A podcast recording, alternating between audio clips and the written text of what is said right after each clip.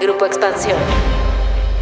Tenemos que oír la voz de nuestro talento joven. La necesidad de, generar valor en la sociedad. Que tiene que ver con esta aceleración tecnológica. Eh, no, es, no es un lujo, yo creo que es una obligación que debemos. Estamos favoreciendo un mal ambiente. Yo no creo en las jerarquías. Porque en el mundo habemos mujeres que necesitamos escuchar las historias de aquellas que son un ejemplo a seguir. Mujeduría. Historias que no sabías que necesitabas. Comenzó su carrera a los 21 años. Ella dice que como muchos no tenía ni idea que iba a estudiar, le encantaba el derecho fiscal y hasta se hizo bolas que iba a estudiar eso, pero no importa. El chiste es que es una mujer de impuestos. Tiene gran experiencia en impuestos corporativos, impuestos indirectos, gestión de controversias y de riesgos, asesoría y planeación en materia fiscal y también ha liderado planes de reestructuración de fusiones y adquisiciones. Cuando era más joven, muy al principio de su carrera, entró al despacho Chévez Ruiz Amarripa y compañía. De ahí pasó a una industria en el área de impuestos, GE, General Electric. Ahí fue directora fiscal de 2005 a 2016. Hace cuatro años, en abril de 2017, entró a PwC México, también a encargarse del área de impuestos y es en julio de este año, 2021, que fue nombrada socia directora de esta firma que es una de las Big Four a nivel nacional. Se convirtió Ana Paula en la primera mujer en 115 años al frente de PwC México. No es poca cosa. Muy bienvenida, Mujeduría, Ana Paula Jiménez. Muchísimas gracias, Blanca. Muchas gracias por esa introducción y encantada de estar con ustedes. Muchas gracias por la invitación. Son seres superiores, Ana Paula. Tú lo vas a tener que demostrar. y no es cierto, pero ahí te va lo que pasa. O sea, ¿qué es esto de las Big Four? Son, son estas cuatro firmas muy importantes en el mundo, consultoras, donde todos los muy inteligentes quieren trabajar. Y tú eres una de ellas y eres una mujer dirigiéndola. Y me fascina tenerte aquí. Pero te voy a llevar primero, me vas a contar mucho. Además, estás estrenando tu puesto todavía. Tienes como tres meses, ¿no? ¿Desde cuándo eres socia directora? Así es. Eh, a partir del primero de julio de este año eh, tomé el cargo de la dirección de PwC en México. Increíble, increíble y vaya reto. Pero bueno, primero te voy a llevar para, para seguir con esta conversación por un pequeño juego de cierto o falso. Y me vas a decir tú ¿Cierto o falso? Ok, ok. La gente que trabaja en una de estas consultoras, y vámonos directo a PwC México, gana muy bien. Eh, generalmente cierto. Venga, la gente que trabaja acá aprende mucho en poco tiempo. Totalmente cierto. Fíjate, tenían razón estas chicas. La gente que trabaja en PwC le pone una estrellita a su currículum, le pone una marca de oro, lo va a vestir haber trabajado aquí. Totalmente cierto. Tendrá planes de carrera claros y atractivos. Cierto, muy cierto. Ok, va a tener oportunidad de trabajar en el extranjero. Eh, cierto, y eh, por supuesto que es el caso de PwC. Ok, no tiene calidad de vida la gente que trabaja en PwC. Trabajan demasiado y truenan todas sus relaciones. Falso. Falso, falso, falso, falso. Falso. No, eso era en, en, otra época en donde puedo entender por qué existe esta percepción. Digo, yo creo que como cualquier otra industria tenemos que evolucionar, este, nos tenemos que ir adaptando a todos los cambios y no es la excepción de, de Price en México. Creo que también la tecnología juega un, papel muy importante en donde hay muchísimas, muchísimas funciones que antes efectivamente requerían de estar 24/7 haciéndolas por, por personas, hoy por hoy se y claro que tenemos un balance de vida personal eh, con éxito profesional muy, muy bien manejado. O sea, que, que, yo creo que esa es historia del pasado, Blanca. Ah, pues mira, pues ya te estoy ayudando en tu reclutamiento. Porque, Exactamente. ¿Verdad? O sea, no es por nada, pero yo creo que después de esto a quien no se le va a antojar trabajar contigo.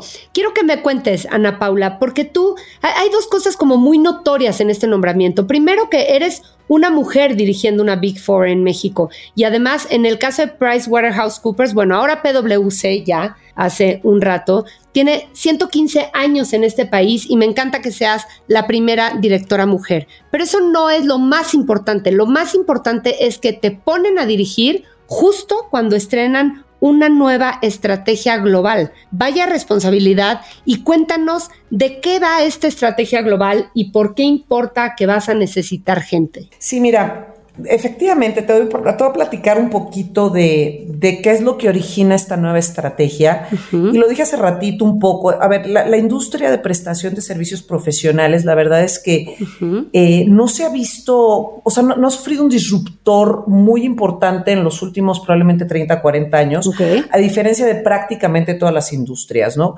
Y yo creo que es una cuestión de tiempo en donde también eh, los clientes empiezan a, buscar un cambio en la forma en que reciben servicios de, nosotros y de, nuestros competidores. Entonces, nos hicimos a la tarea de investigar qué es lo que está buscando hoy por hoy los stakeholders, llámale nuestros clientes, las autoridades regulatorias, las autoridades fiscales, eh, los socios, nuestros colaboradores y la realidad es que hoy por hoy lo que buscan es, es una oferta de servicios mucho más integral, en donde no solamente ataquemos problemas muy particulares de nuestros clientes, sino que también les, les ayudemos a que nuestros clientes den esta, esta confianza a sus clientes en turno, a que también eh, les ayudemos a generar valor en la comunidad. Si tú te fijas hoy por hoy, ya probablemente un, chavo, ¿no? O sea, los que son ahora los, los compradores de servicios o de productos,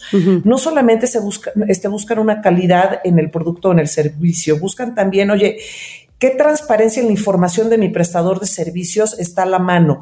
¿Cómo, ¿Cómo influyen en estas políticas de cambio climático? ¿Cuáles son los valores con los que están comprometidos eh, con la comunidad? ¿Cómo agregan valor? O sea, ya, hay una serie de factores externos más allá de resolver un problema en lo particular. Y ahí es donde nosotros necesitamos o nos dimos cuenta que necesitábamos cambiar nuestra estrategia. Y de, otra vez, llegar con ellos con una oferta mucho más integral en donde les demos soluciones sustentables a largo plazo y que ataquen varios frentes, no solamente algún tema financiero, algún tema de transformación de negocios, sino que también veamos por cómo podemos apoyar a, sus comunidades, cómo podemos ayudarles a generar esta confianza con sus propios clientes. Eso es lo que estamos buscando y es de eso se trata la nueva estrategia. Como que siento que, a ver, a ver si te entiendo bien, un poco el propósito de esto es, además de dar el servicio puntual que siempre daban de resolverles algún tema financiero, fiscal, concreto, tienen que ofrecer este servicio que esté como a la altura de la problemática del mundo actual, que compartimos todos, toda la sociedad, todas las empresas, que tiene que ver con esta aceleración tecnológica que cambió la manera de vivir, con el cambio climático. Después de la pandemia ni hablamos dónde quedamos parados. Y PwC tiene que estar a la altura como consultora para sus clientes de brindar cualquier servicio que brinde con ese, como con ese bagaje de confianza que atiende estas problemáticas también, haga lo que hagan, ¿no? Totalmente de acuerdo, creo que, creo que eh, leíste muy bien hacia dónde va nuestra estrategia. Creo que la podemos resumir en que tenemos que ser más ágiles como prestadores de servicios para también ayudar a nuestros clientes a ser más ágiles, adaptarse a todos los cambios que yo creo que venían dándose a un ritmo muy acelerado y que, como bien dices, en la pandemia, bueno, pues se, aceleró sin precedentes, ¿no? Y que además en estos cambios ya no solamente juega un papel importantísimo la tecnología, sino todos los factores externos que son, a ver, cambios geopolíticos, todo el tema social que vimos en, los en el último año, vamos, en los cambios climáticos, la necesidad de, generar valor en la sociedad. Todo esto que está cambiando de verdad a, a un paso muy, muy acelerado nos obliga, uno, como firma, a ser mucho más ágiles, y nuestra responsabilidad es ofrecer estas soluciones que, a nuestro, que les permitan a nuestros clientes de la misma manera reaccionar de manera mucho más ágil y adaptarse a estos cambios. Entonces, hacia eso va toda nuestra estrategia que se llama la nueva ecuación, en donde por supuesto que están nuestros clientes al centro de todo esto. Buenísimo. Ahora, va a haber una inversión global de la firma y de esa inversión le caen varios millones a las operaciones de México y Estados Unidos en un periodo de tres años. Y en ese periodo, para clavar muy bien todos esos principios de confianza en el núcleo de las empresas en las que ustedes entran, van a tener que atraer talento. ¿Cómo, cómo va a estar esto? ¿Cómo es tu plan de estos tres años? ¿Y a cuánta gente vas a contratar? ¿Con qué perfiles? Mira, nuestro plan lo, tenemos como firma combinada. Efectivamente, la inversión de los 300 millones es, es entre México y Estados Unidos. Yo creo que la oferta de valor de nosotros para traer talento es precisamente, yo creo que la inversión tan grande que tenemos en tecnología y que nos permite ofrecer primero un desarrollo profesional a, nuestro, a nuestros colaboradores en donde apalancándonos de esta tecnología podamos enfocar nuestros esfuerzos en actividades que generan valor.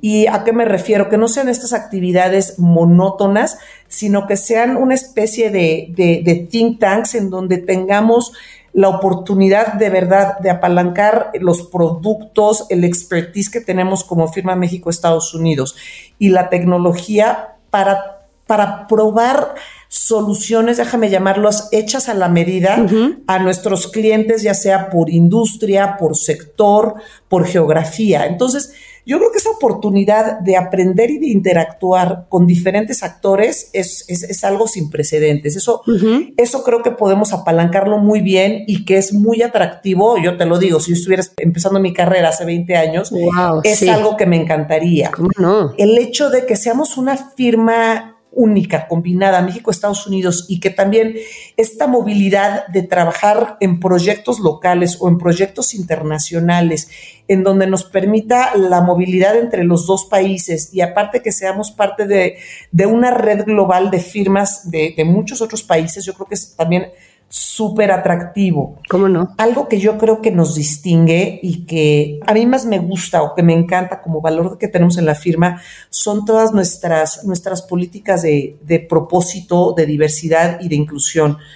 Eso, eso yo creo que hoy por hoy, eh, te lo digo Blanca, eh, no, es, no es un lujo, yo creo que es una obligación que debemos, yo creo que tenemos la obligación, que, que lo hacemos en PwC y que nuestra obligación es permearlo hacia todos nuestros clientes y hacia la comunidad en general, es debemos ofrecer lugares de crecimiento profesional y personal seguro a todo mundo. Equitativos, claro. E-, equitativo, pero no solamente en cuestión de género, hablo equitativo en cuestión de cualquier tipo de preferencia o diversidad eh, eh, sexual que puedan tener, de cualquier tipo de discapacidad que puedan tener, en, o sea, de cualquier tipo de preferencia que puedan tener. Debemos nosotros de ofrecer un lugar en donde podemos de verdad potencializar las áreas de oportunidad de nuestros colaboradores para que puedan llegar a este crecimiento profesional a su máximo. Creo que eso es lo que a mí por lo que me lo, lo que respecta es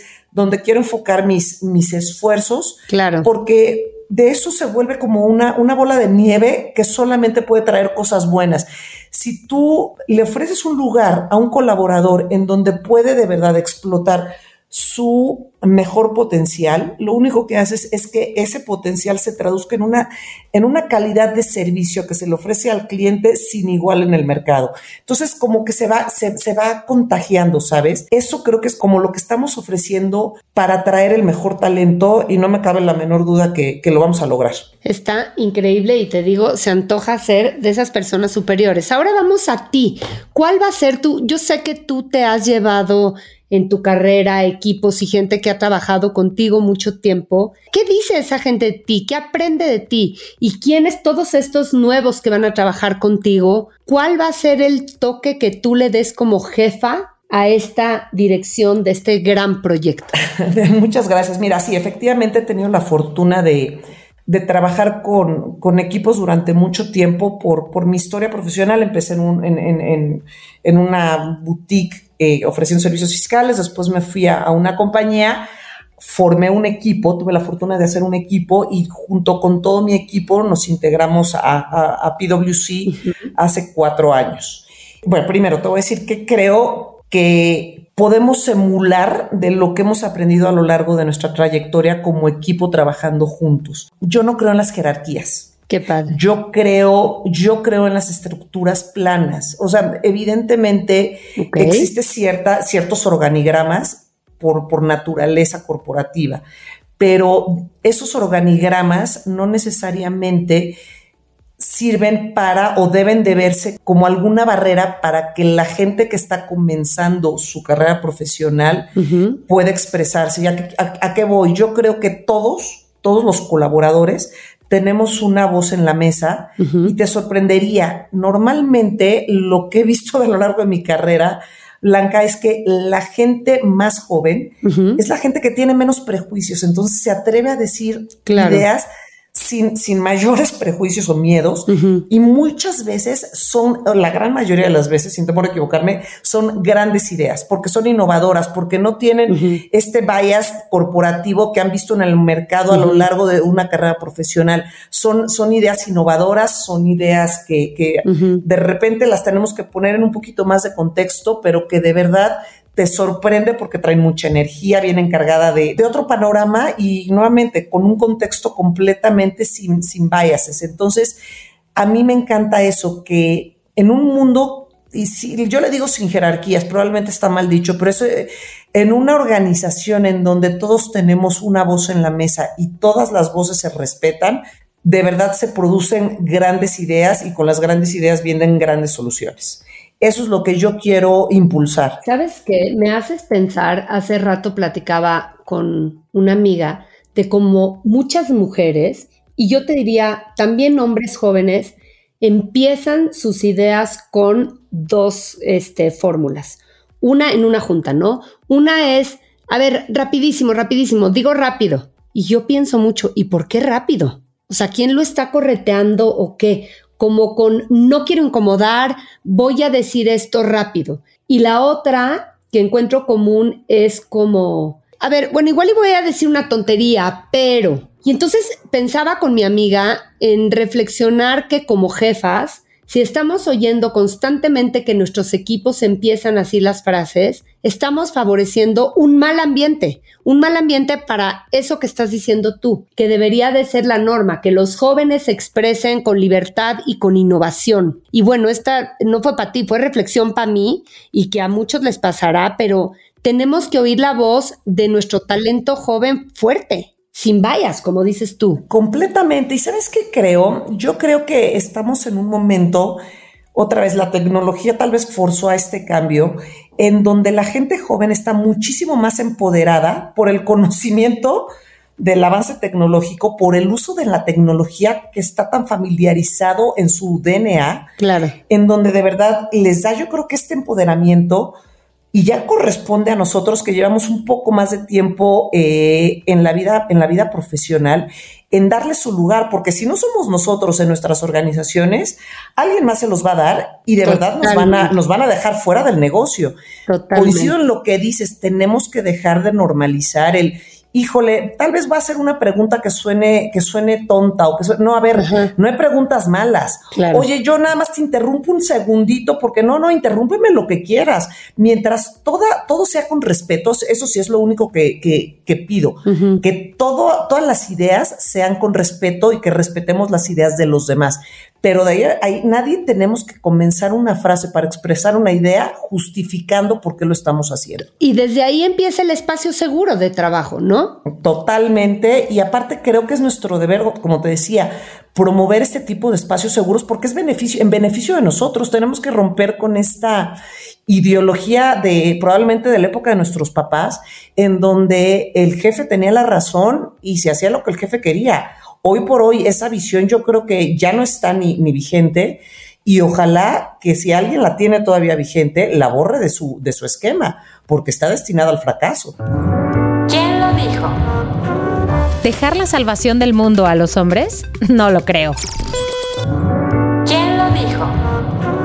Wanda Maximoff, Scarlet Witch, Diana Prince, Wonder Woman, Helen Parr, Elastic Girl. Helen Parr, Elastic Girl, en la película Los Increíbles. A ver, Ana Paula, tú eres una contadora. Esta señora es una jefa contadora pública y, leo una carrera muy consistente. O sea, despacho boutique, pero estabas especializada en temas fiscales. Entras a PwC con tu equipo incluso, ocupaste el puesto de Social Leader in Solutions for Tax. O sea, otra, otra cosa que me parece superior, yo no puedo creer una persona que pueda saber tanto de impuestos y que no le dé miedo, porque a mí los impuestos me dan miedo. Entonces, tú eres como muy sólido en tu carrera y ahora te toca ser líder desarrollando miles, digo, líder ya eras, pero ahora sí, la líder mayor y de una estrategia nueva de la que se esperan resultados a corto y largo plazo. ¿Cómo tu, la solidez de tu carrera te ha ayudado a escalar? ¿Cómo ha sido tu historia? ¿Por qué fuiste contadora de entrada? Mira, eh, fui contadora porque como cualquiera a los 18 años, o por lo menos muchos de mis amigos, no tenía ni la menor idea que estudiar. empecé estudiando economía y dentro de la carrera de economía en el primer semestre tuve la suerte de tener una, una maestra que me enseñó contabilidad, tal cual, y me encantó. Se me hizo una carrera muy lógica, como muy aterrizada me gustó mucho y me cambié a contabilidad y por eso, por eso soy contadora. Ahora, estando en la, en la carrera, también tuve un muy buen maestro que me dio clases de derecho fiscal. Y ahí como que empecé a dudar de, híjole, debía haber sido abogada porque me encanta esto del derecho fiscal.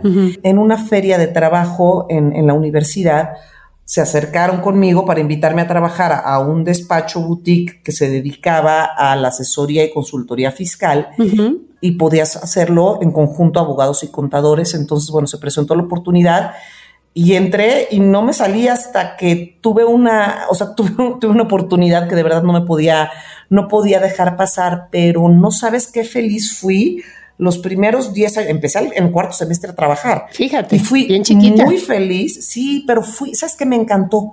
Siempre me encantó este tema de los, de, resolver problemas para clientes. Y también tuve mucha suerte porque cuando empecé mi carrera profesional en el 95, entré a una firma en donde éramos muy pocas mujeres. Tuve una una persona que fue mi mentora y que a la fecha sigue siendo mi mentora y sigue siendo muy buena amiga mía, que como que me arropó y me fue llevando de la mano en el desarrollo profesional y me iban presentando a clientes y me corregía las opiniones que yo ella daba. Es. Ella es Laida Cárcamo. efectivamente. este, y nunca voy a dejar de estar agradecida con ella porque creo que fue el primer pilar en mi carrera profesional Luego me cambié a, una empresa multinacional en donde tuve la oportunidad de formar un equipo, un equipo muy sólido y de empezar a, probar como que esta, estos tintes de liderazgos, de cómo liderar un equipo, de cómo interactuar con varias eh, áreas funcionales cuando estás en una firma probablemente tienes más foco en un servicio que cuando estás en una empresa tienes que interactuar con, muchas áreas, ¿no? Para que funcione el servicio que estás proponiendo. Entonces, eso creo que me abrió los ojos a la necesidad de siempre ir en equipo. Y eso para mí hoy por hoy ha sido la lección más importante. Voy con todo mi equipo, por fortuna, a PwC.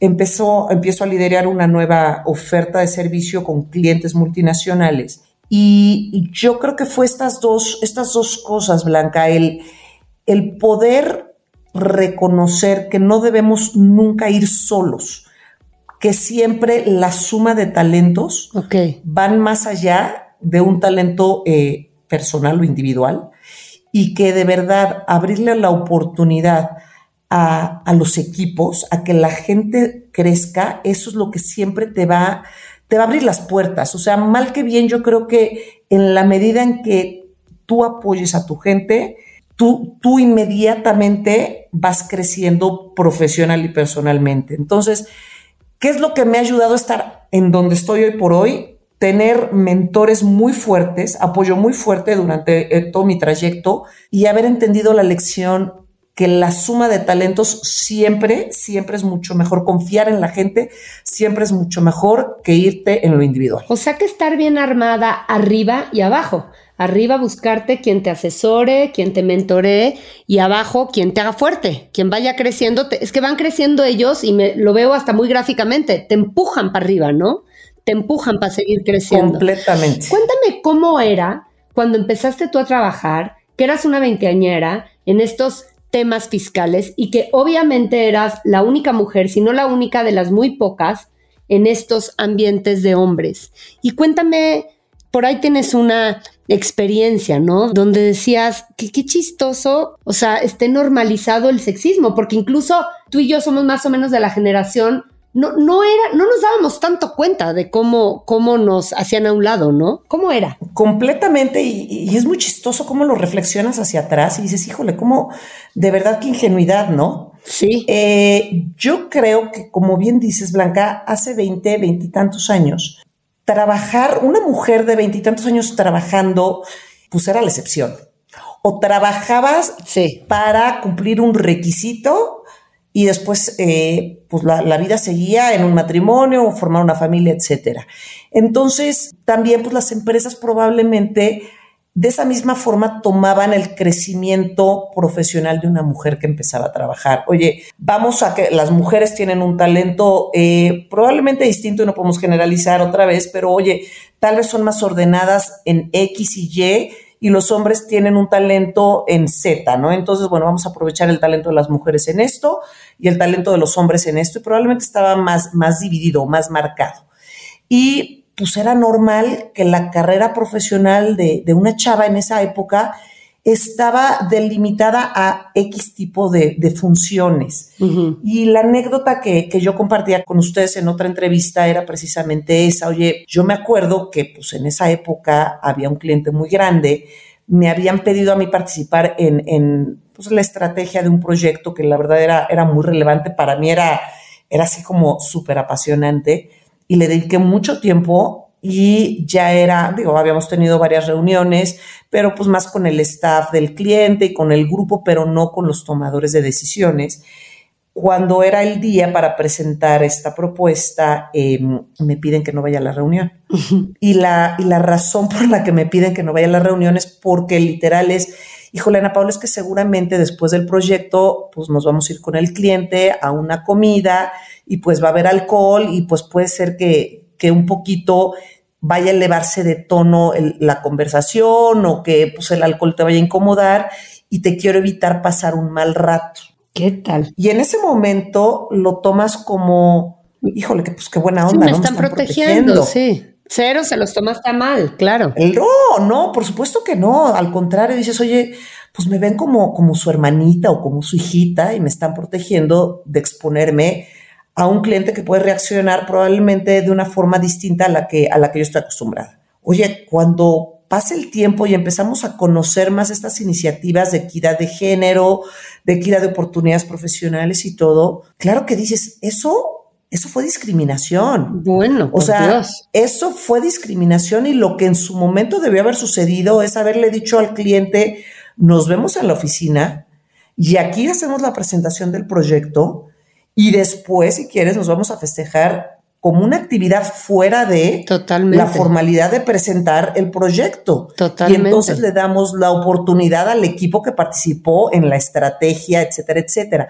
Pero eso no lo entiendes cuando estás empezando y aparte no lo entiendes porque en ese momento sí lo creo honestamente. Yo creo que está mucho más normalizado este tema de, inequidad, porque no era tan latente y no estábamos tan, tan, tan conscientes de ello, ¿no? Sí, sí, hoy sería un pecado. No, no, y me da mucho gusto que lo sea, que estemos conscientes y tenemos la obligación como género, como mujeres, pero más allá de género, como cualquier minoría, tenemos la obligación de normalizarlo y de educarnos entre nosotros mismos para prevenir que vuelva a suceder. Sí, y sabes que yo, yo tengo anécdotas parecidas. A mí una vez me cortaron de un viaje en el que iban puros hombres y yo, eh, yo soy divorciada, en ese momento era soltera, sin novio ni nada, y tal cual lo que me dijeron es, es que las esposas se van a incomodar si vienes tú. Era un viaje de trabajo, ¿eh?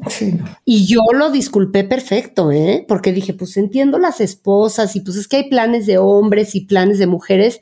Y un amigo hombre fue el que me dijo, ¿qué? No te puedo creer que te dijeron eso. Y yo, bueno, pero pues es que entiendo las esposas. También me da un coraje ahorita haberlo pensado, pero ¿qué pasa? Para nosotros también ha sido todo un desafío entender qué planes son planes de hombres y de mujeres naturales y así se hacen y qué planes en el plano de lo laboral no deben de ser. Y si son planes machines, pues no los hagan, porque estamos en el plano de lo laboral y no viene al caso. Y si no cabe una mujer, uno, primero cuestionense que no quepa, porque ¿quién dijo que yo no tomo o que yo no puedo jalar como jalan ellos, no? Número uno. Y si de verdad no quiero o, yo les incomodo, entonces eso no es una reunión laboral y no viene al caso hacerla. Punto. Y hay que decirlo con todas sus letras, ¿no? Completamente. O sea, yo creo que otra vez era falta de, educación de nuestro de nuestros derechos, si me quieras, si me permites llamarlo así, o de nuestras, sí, sí. De, lo que podíamos esperar de un en un ambiente laboral seguro y que, que dan oportunidades. y, no creo que, haya sido, en la mayoría de los casos, no, no. algo pensado a propósito. Yo creo que hemos ido evolucionando, o sea, como sociedad, como, como corporativos, como políticas, como comunidades, como, como países, hemos ido evolucionando para bien. Y somos nosotros esta generación eh, eh, en donde nos ha tocado este cambio. A ver, probablemente a tu mamá o a mi mamá ni siquiera se les ocurría estar en un ambiente de trabajo como en el que a ti y a mí nos tocó estar. Totalmente. a, las chavitas que ahorita están empezando una, una, carrera profesional, no se les puede ni siquiera ocurrir que tú y yo hayamos tenido que lidiar con este tipo de, de, de, ¿cómo se llama?, de rechazos o de exclusiones, ¿sabes? Entonces, es algo que está evolucionando y lo que nos toca a nosotros es empoderarnos, pero nuevamente no solamente a las mujeres, sino a cualquier minoría, empoderarnos para de verdad tener una voz en la mesa, al igual que cualquier otro colaborador. Eso es lo que nos toca. Y bueno, quiero finalizar con esto de ser mentora. Tú que dices tanto que te mentorearon, te hicieron esta mente grande de la jefa que hoy eres. ¿Eres mentora hoy? ¿Cómo se es mentora? Si alguien quiere tener una mentora, ¿qué tiene que hacer? ¿Cuánto tiempo requiere la mentora? ¿Cómo se lo pide? ¿Qué, metodología sigue? Cuéntanos de esto. Sí, mira, eh, eso es muy interesante. Yo, yo soy mentora y, este, y es algo que me apasiona porque aparte creo que tengo la obligación después de haber tenido grandes mentores en mi carrera profesional. Eh, es una, a ver, ser mentor, yo creo que es, es, una relación de ambos, tanto de la persona a la que se está mentoreando como del mentor, y tiene la misma carga de responsabilidad empieza generalmente por la persona que pide ser mentoreada. Y lo que como comienza es mostrando un interés en la persona que quieres que te mentoree. Eh, y ese interés puede ser por, por admiración profesional, por admiración personal, por gustos afines, por intereses comunes. Debe haber algo que, que conectes y debe ser una relación de muchísima confianza y con mucha apertura mental, porque para que funcione, o sea, no, no creo en estos programas tan formales de mentoreo, porque, porque a veces pues, se hacen como para hacer un check, pero en realidad no hay este compromiso. En, estas relaciones que surgen con un verdadero compromiso, el mentor lo que hace es de verdad tener un interés genuino en el desarrollo profesional de la persona a la que estás mentoreando. Y un interés genuino eh, sin ninguna agenda más que el crecimiento profesional de esa persona. Y por el otro lado, esta persona tiene que, debe tener una mente abierta para recibir eh, consejos, positivos y para también estar abierto a escuchar áreas de oportunidad en donde puede mejorar para tener un mejor crecimiento profesional, en donde de repente debe hacer, debe de, hacer algún tipo de sacrificio. Yo creo que debe haber muchísima comunicación e intereses en común muy claros. Mm, suena mucho más complicado de lo que en realidad es. Yo creo que empieza y como empezaron las mías empezaron a probar mis, mis relaciones eh, en mi pasado y hoy por hoy, que sigo teniendo mentores, te digo, mis mentores de toda la vida lo siguen siendo y ahora yo, bueno, y, yo tengo a, gente que mentore desde hace muchos años. ¿Cuántas? Tengo como cuatro personas. Tengo un chavo y tres mujeres. Ok. Y todos empezaron de una plática eh, natural, ¿sabes? en donde creas este tipo de conexión y que de eso se va desarrollando en intereses en común y, en ganas de, echarle la mano a una persona o en admiración cuando yo te hablo de Laida o ya sabes, eh, eh, o sea, como que empiezan de una manera no tan formal y se va transformando en, una, eh, en un mentoreo con suerte como la que yo he tenido, se vuelven también en amistades de toda la vida. Qué padre. Y te digo que, que diría yo que así como en la vida digamos, en la intimidad de lo familiar, uno, si es bien querido y bien amado, va creciendo fuerte. Yo creo que nombrar a tus mentores te da como esa fuerza de decir, alguien me está llevando de la mano en este avanzar por la vida profesional. Simplemente nombrarlo, punto aparte la metodología o los tiempos que se decidan, nombrar a tu mentor, nombrar a tu mentí y saberse el uno para el otro, qué positivo y, qué lindo, ¿no? Como red, como, como esta cohesión entre seres humanos y entre profesionales. Padrísimo. ¿Y sabes qué es? Tienes toda la razón. Es, es un agradecimiento a la oportunidad de haber sido mm, mentoreada por alguien a quien admiras mucho o de la oportunidad de, ser mentor de alguien que te sabes admirado por esa persona. La verdad es que es un reconocimiento que, a mí me encanta y que no pierdo oportunidad en hacerlo porque, porque se merecen todo mi agradecimiento. Increíble. Ana Paula, pues qué placer tenerte en Mujeduría, con tanta mujeduría, mucho éxito en esta nueva estrategia global para PwC, que logres la confianza que quieres de todos tus clientes, que tengas más clientes y pues que el mundo sea mejor, ¿no? Ay, por supuesto, y al contrario, Blanca, te agradezco muchísimo la oportunidad, el espacio. Este, vamos a seguir impulsando el talento femenino porque es nuestra responsabilidad de regresarle eso a las oportunidades, oportunidades que, hemos, que hemos tenido nosotras en la vida, ¿no? Las Minervadas. Contenidos increíbles por o sobre mujeres. Hola Blanca, ¿cómo estás? Soy Mónica Alfaro, la productora de los podcasts de expansión y el día de hoy te quiero recomendar en Las Minervadas a ti y a todas las mujeres que escuchan Mujeduría este documental que está disponible en Netflix, se llama Atleta A. Es bastante crudo, la verdad, ya hemos hablado aquí de grandes producciones, pero hoy les quiero recomendar este documental que habla de un caso actual y muy grave. Aborda el caso de las gimnastas abusadas por el doctor Larry Nassar, miembro de la Federación de Gimnasia de Estados Unidos. Sé que no es el primer documental que habla de este caso, está también el llamado At the Heart of Gold Inside the USA Gymnastics Scandal. Este documental es de HBO, pero la verdad es que la diferencia con Atleta es que se mete más al tema de la investigación como tal. Habla de cómo estas gimnastas deciden romper el silencio contra, contra este hombre que abusó de decenas de cientos de niñas eh, desde su lugar en el poder en el que estuvo durante más de 29 años, muchísimo tiempo. Bueno, recordemos que estas historias salieron a la luz después de que un equipo de reporteros de The Indianapolis Star filtrara el caso de estos abusos de USA Gymnastics en 2016. Y es que no es solo el abuso, que por si fuera poco ya es muchísimo, eh, del doctor, sino todo el tema de cómo las autoridades no solo no ayudaron a perseguir el caso, sino lo encubrieron, el FI para empezar, ¿no? Así, bajita la mano.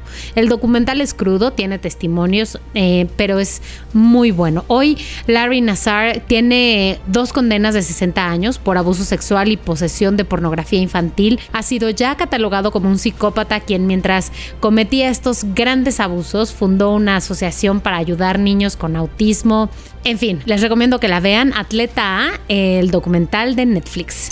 Esto fue Mujeduría. Me encuentran en Blanca Y Blanca Juana GM en mis redes. Usen el hashtag Mujeduría díganos a quién quieren que entreviste, díganos qué piensan, qué les inspira, qué les gusta de estos contenidos. No saben lo increíble que es para mí, para todo el equipo que hacemos Mujeduría, leerlos.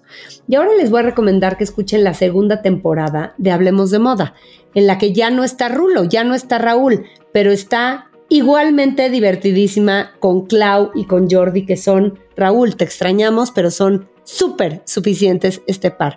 Hablemos de Moda es el único podcast de moda en México. Lo encuentran en todas sus plataformas. Lo hacemos con mucho cariño en expansión con dos expertazos. Y por cierto, ¿Saben qué, chicas productoras que me están oyendo porque siempre graban conmigo? Tenemos que invitar a Clau Cándano, porque todo el mundo me dice, ¿trabajas con Clau Cándano? ¿Por qué no le invitas a Mujeduría? Entonces queda un compromiso. Clau Cándano pronto en Mujeduría para ustedes. Mujeduría, un podcast de Grupo Expansión.